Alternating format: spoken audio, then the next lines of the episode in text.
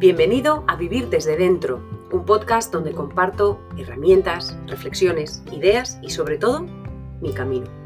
Me llamo Ana y espero de corazón que cada episodio te ayude a redescubrir todo ese potencial que tienes dentro.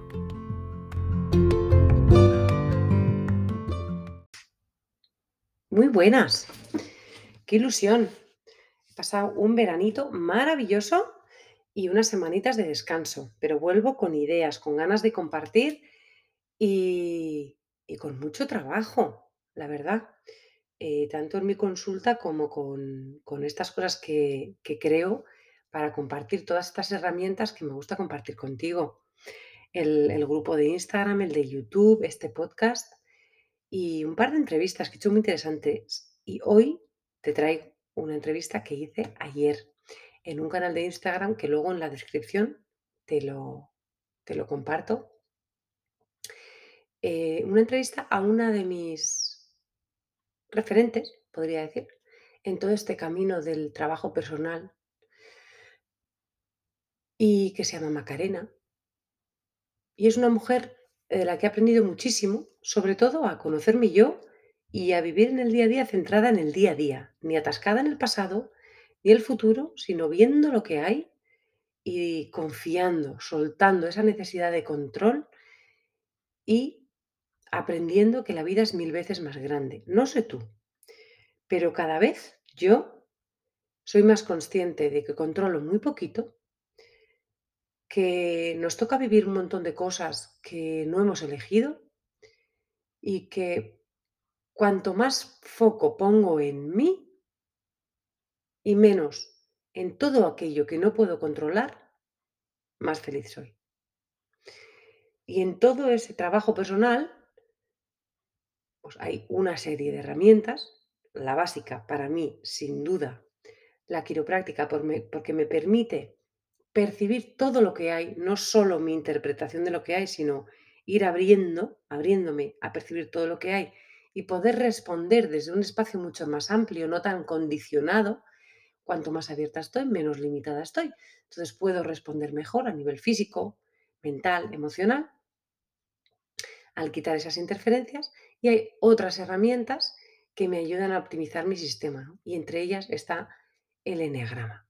No sé si conoces algo del eneagrama, pero básicamente habla de eneatipos, patrones de personalidad. Hay nueve tipos que dices, ¿cómo, cómo se va a categorizar a, toda la humanidad en nueve tipos. Bueno, pues porque son subtipos, eneatipos, son patrones basados en una herida que tenemos casi todos, eh, muy desde la infancia.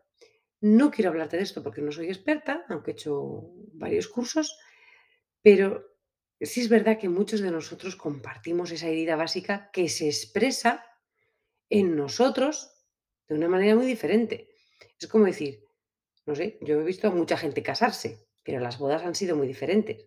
O he visto a muchas personas que se han roto el fémur, pero las fracturas han sido diferentes. O he visto mucha gente que ha tenido una subluxación de atlas, ¿vale?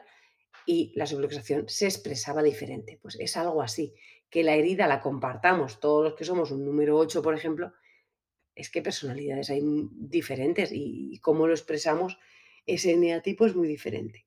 Pero lo que yo te traigo hoy es algo que va antes incluso que la parte mental de la formación de la personalidad, que son los instintos, que es de lo que hablamos ayer.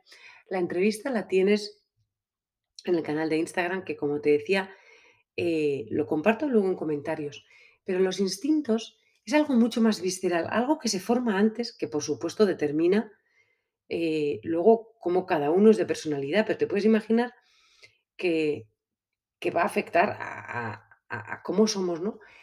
Los instintos hay tres grandes eh, grupos que son los, los que llaman los vitales, los de autoconservación y los sociales. Y Macarena hace un trabajo eh, maravilloso explicándolo, pero yo hoy te traía una reflexión que hice ayer, me di cuenta, después de años de trabajar esta herramienta, de ser muy consciente de que yo tengo un instinto vital, ayer hubo un punto de ¿no? Lo que llamo yo un punto más de, hoy he vuelto a aprender algo más. y no tanto del eneagrama, sino de mí. Y es que estamos realmente condicionados por cómo, por cómo funcionamos y cuanto más aprendo, más me doy cuenta que no tengo ni idea. Y fue un momento muy bonito. Yo no sé en qué punto estás tú, pero solo te diría que ojalá sigas con ganas de aprender, de aprender, aprenderte, conocerte y de ir descubriendo herramientas. Cada uno tendrá las suyas. Mm, unos querrán aprender a pintar para tener espacios consigo mismo, otros querrán aprender comunicación porque tienen la sensación de que tienen algo que contar y cuanto más sencillo lo hagan, pues mejor conectarán con los demás.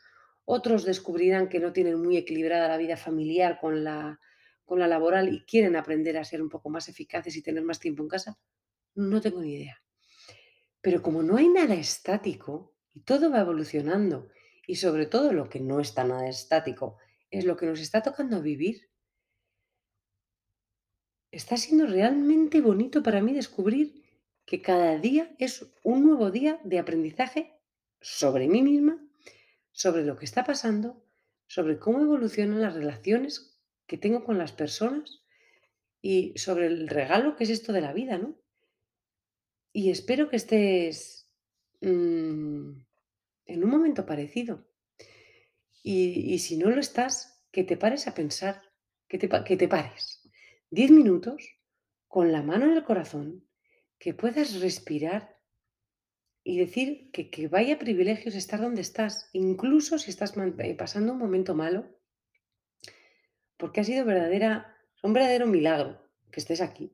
Piensa en todas las parejas que están intentando quedarse embarazadas, lo que tuvo que pasar para que tú vengas y que cuando yo digo que la vida es mil veces más grande, es que no decidimos ni cuándo venimos ni cuándo nos vamos. Y que si estás aquí es por algo, que no tengo ni duda de que hay alguien en tu vida para el que eres lo más. Y que tú haciendo lo que estás haciendo ahora mismo supone un cambio pues realmente importante. Esa sonrisa, ese abrazo, que cada día te levantes intentando dar tu mejor versión, haciendo lo que buenamente podemos, que hay días que, que ya levantarnos es un, un verdadero reto, ¿no? Y que se nos olvida porque perdemos perspectiva porque nuestra mente tiende a recordarnos todo lo que hacemos mal, según la autoimagen que tengamos de nosotros mismos. Y como a veces necesitamos que nos lo recuerden, pues, pues aquí vengo hoy. Y que sí, que eres único, como esa huella dactilar que nos hace un poquito únicos. Y como sé que vienen tiempos un poco complicados, pues vengo a decirte que no estás solo, que tienes esta comunidad, como te decía, la de Instagram, etcétera, que con estas ganas de compartir como buen instinto vital, eh, estoy a punto de lanzar un reto en este grupo de Instagram y el canal de YouTube, que también se llama Viviendo desde dentro, en el que voy a empezar a compartir lecciones clave de libros que en estos últimos 20 años de trabajo personal me han impactado. Y empiezo con un libro que se llama Psicocibernética, escrito por Maxwell Maltz, que es un... Oiga, no sé si se habrá cirujano plástico que descubrió que hay heridas que están muy relacionadas con la imagen que tenemos de nosotros mismos, que van más allá de arreglarlo con una cirugía, y que esa autoimagen determina cómo actuamos en el día a día y que perpetúa esa, esa visión que tenemos de nosotros mismos. Entonces, capítulo a capítulo, vídeo a vídeo, voy a ir eh, compartiendo estos puntos clave que a mí me ayudaron mucho y que menos compartir lo que me ha ayudado. Así que únete, ya sea a través del canal de Instagram o, el canal de YouTube.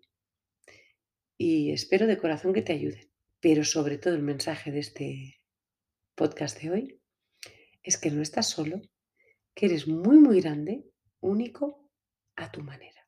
Y eso ya es suficiente. Un besazo.